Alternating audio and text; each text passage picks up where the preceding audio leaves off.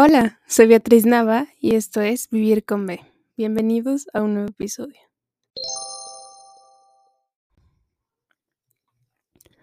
Bueno, es universalmente conocido que los lobos se mantienen en manada, cazan en manada y todos juntos. Y esta manada es su fuente de apoyo y seguridad. También esta manada se rige por una estructura jerárquica muy estricta y como social.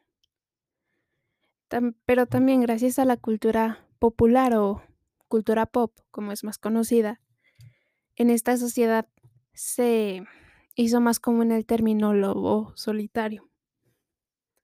Y pues este episodio va a ser sobre el Club de los Lobos Solitarios. Ok, bueno, pues empezando voy a platicarles un poco sobre la conducta de un lobo solitario. Se trata de una persona, o incluso, o sea, bueno, también se puede decir como un lobo, este, en que actúa de forma independiente, así con una forma de autonomía y libertad, o que en general vive y pasa tiempo solo en lugar de en un grupo. Este tipo de conducta sucede cuando un lobo se retira de la manada por elección propia o porque fueron excluidos. Y bueno, pues en sí en la conducta humana, el hombre actúa de forma independiente y prefiere hacer cosas por su cuenta, eligiendo la soledad y la introversión y ser un poco más individualista. hay un estereotipo muy, por así decirlo, muy, muy clavado, muy intenso, muy fuerte sobre la personalidad de un lobo solitario o una persona que se identifica como lobo solitario o algo así se supone o mucha gente cree que ese tipo de personas tienen una personalidad o un carácter oscuro o serio y a menudo son taciturnos y reservados. Taciturno viene de la palabra tácito, que significa callado y silencioso. Entonces, taciturno dice que es alguien callado que se molesta o que le molesta hablar y puede estar como muy, muy triste y como en su melancolía. Ahora, ¿por qué elegí este tema? La razón por la que traje este tema es, o bueno, el episodio,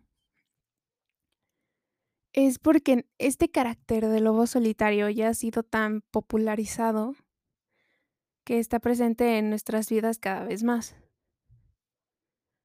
puede ser en la industria del entretenimiento, las películas. Y gracias a ellas tenemos un millón de ejemplos y cada uno puede tener una, una razón o un motivo por la cual están de ese modo, ¿no? O sea, como de que en... Vamos a decir que pues en el modo solitario. Por ejemplo, están todos los raritos de las películas de los como 2000 o los 90. Pues siempre hay alguien, un externo, un, uno que no pertenece.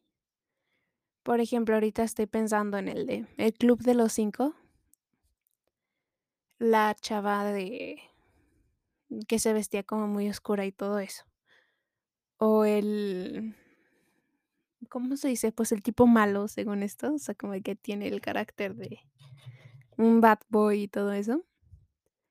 Y como que si, algunos de ellos cumplen con estas causas. Por ejemplo, está, ya no de la película, pero de James Bond, de la serie de 007. Pues es un, por así decirlo, un lobo solitario por adaptabilidad, para mejorar cómo, cómo evolucionan los entornos en los que tiene que estar. O Logan, el de Wolverine, es para no dañar a las personas. O Max Rokatansky, creo, de Mad Max, es porque no tiene confianza o le falta confianza en la gente. También está en la película de Kill Bill, eh, The Bride, no sé, en español creo que la novia, no sé, por supervivencia, de que tenía que sobre- sobrevivir y si se apegaba como una persona no podía. Igual está Daredevil en el universo cinematográfico de Marvel y en Marvel en general. Es por la redención y la redención es liberarse de una obligación, por así decirlo, o cumplir una como sentencia. También en Disney también hay ejemplos, no los explican como tal, como o no los caracterizan como lobo solitario, pero sí queda. Por ejemplo, en La Bella y la Bestia, pues Bella, ella es, por así decirlo, un lobo solitario ante el pueblo. ¿Por qué? Por el rechazo. El pueblo la rechaza por ser diferente y pues ella se convierte como en un lobo sol- solitario. No, no convive mucho con la gente, no sale con ellos y todo eso, solo convive con su papá y su caballo. Luego, pues puede ser Shrek de las trilogías de Shrek. ¿Por qué? También por el rechazo social.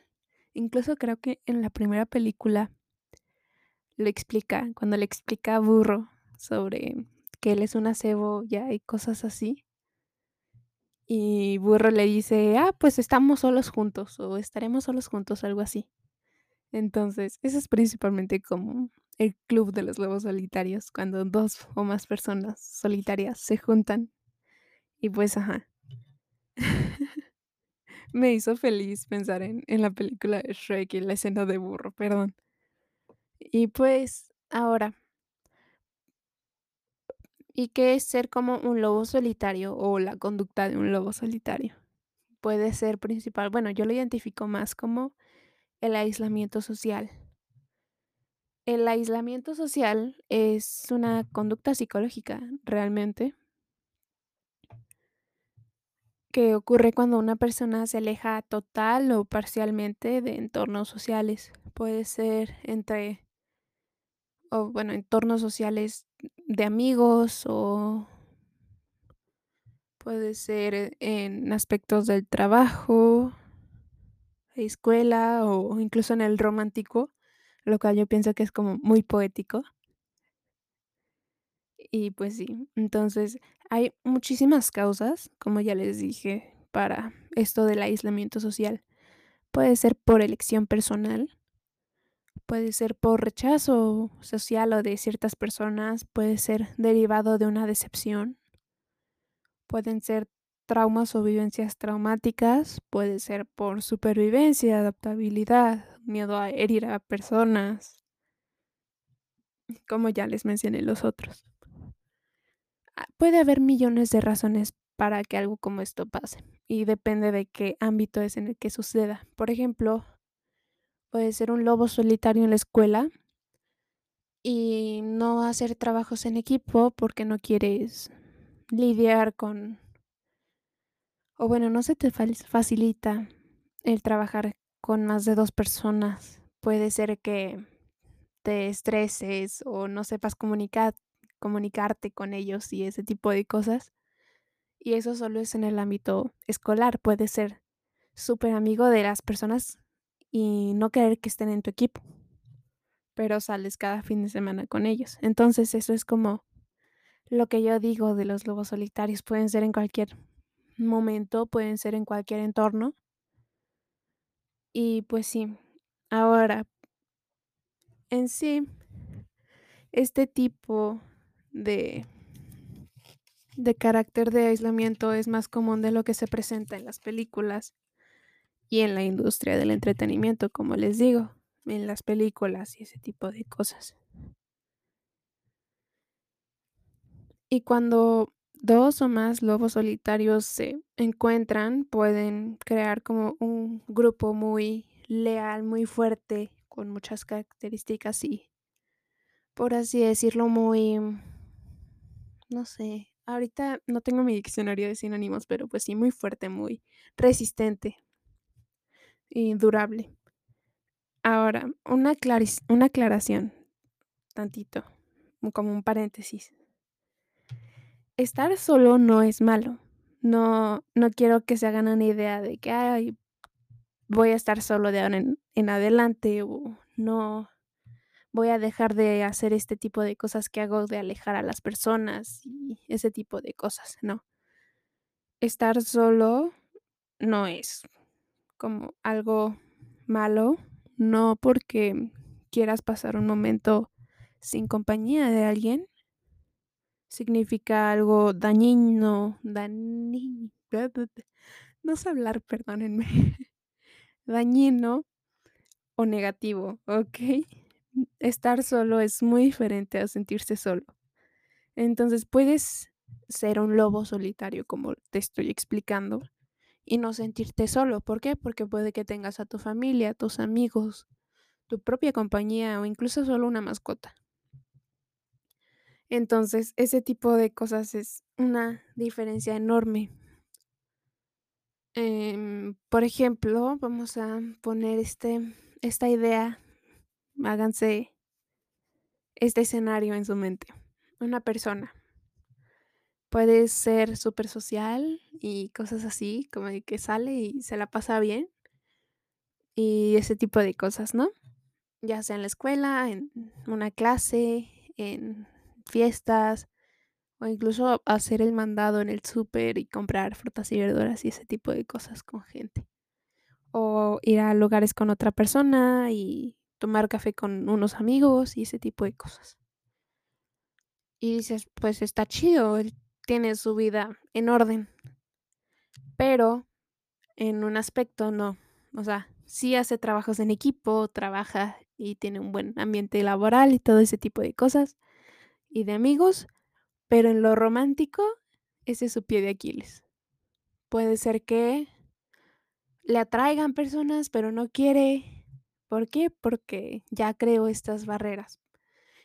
Digamos, por la causa de lo de la ce decepción, el derivado de la decepción, de que le gustaron 3 personas, digamos, en su infancia, com complementándolo con lo de las vivencias traumáticas de infancia.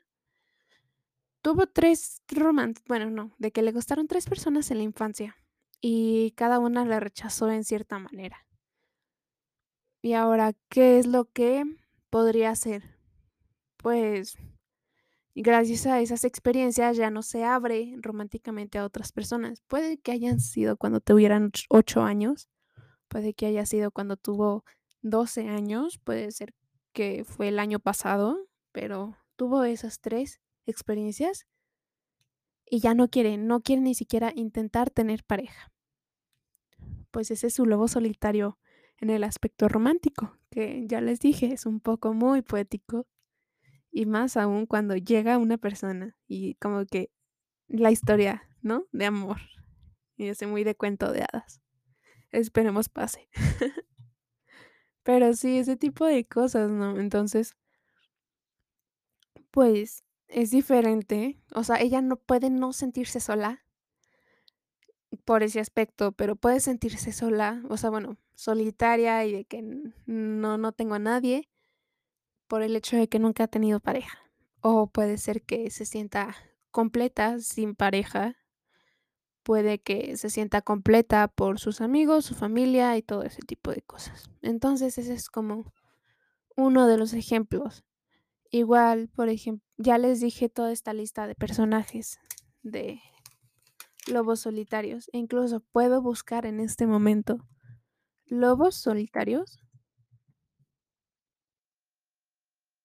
en películas. Y Google te va a dar como listas. Por ejemplo, esta primera es de donde yo saqué varios de los ejemplos que les di.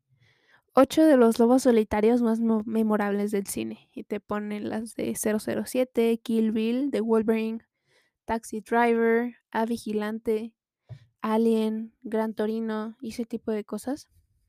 Igual, mejores películas de lobos solitarios e inadaptados y cosas por el estilo. Y honestamente el Internet es mágico, buscas cualquier cosa y te aparece. Por ejemplo, está el número 1, Taxi Driver, de 1976. Y la sinopsis dice que para sobrellevar el insomnio crónico que sufre desde un riesgo de una, de una guerra en Vietnam, Travis Bickle o Robert De Niro, que es el actor, trabaja como taxista nocturno en Nueva York. Es un hombre insociable que apenas tiene contacto con los demás, se pasa los días en el cine y vive prendando de Betsy, una atractiva rubia que trabaja como voluntaria en una campaña política. Y así como que la historia de un rarito, un no sé qué palabra es en español, pero un outcaster y así que no, que no encajan. También están otras películas como Redención, esa no la conozco, está Watchmen, ¿qué más? Acorralado o Rambo con Sylvester Stallone. Un día de furia, V de Venet, v, eh, perdón, no sé qué tengo.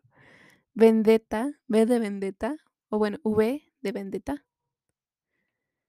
Gran Torino, Drive, así se llama, otra con Ryan, creo que Gosling, sí, Ryan Gosling, o Teniente Corrupto, puede estar Días de, San Diego y como miles de películas te parecen. Y ahora, dejen, quiero mostrarles. Lobos solitarios en películas de Disney. En serio, siento que esta puede haber como más. O bueno, más impactantes, ¿no? Supongo. pero que sean como actuales, me parecen. Esta es la de El Llanero Solitario de Disney. Aunque pues, o sea, es muy obvio, pero sí, sí cuadra. O sea, Llanero Solitario, Lobo Solitario, hace sentido. Y demás, entonces es algo como muy, muy interesante este tema de los lobos solitarios. Y les digo, yo siento que muchísimas personas que van a estar escuchando esto se pudieron haber sentido identificadas con cualquiera de los aspectos o que fueron lobos solitarios en el pasado o lo van a hacer después de que entendieran esto y demás. Entonces con una intromisión, introvisión, perdón, este, de sus metas y las cosas que han hecho, sus actitudes, sus pensamientos y eso, puede que se hayan dado cuenta que fueron lobos solitarios, puede que quieran ser lobos solitarios y demás. Entonces también tengan en cuenta eso de los motivos por los cuales se están apartando. Aunque eso es más como, no sé, no daña a nadie alejarse. Puedes quedarte, o sea, bueno, estar solo por un minuto, no, no es de que vaya a morir alguien por eso. Esperemos que no. Toco madera. Y ya, entonces este no, no daña a nadie tener tiempo para ti mismo. También esa es otra cosa.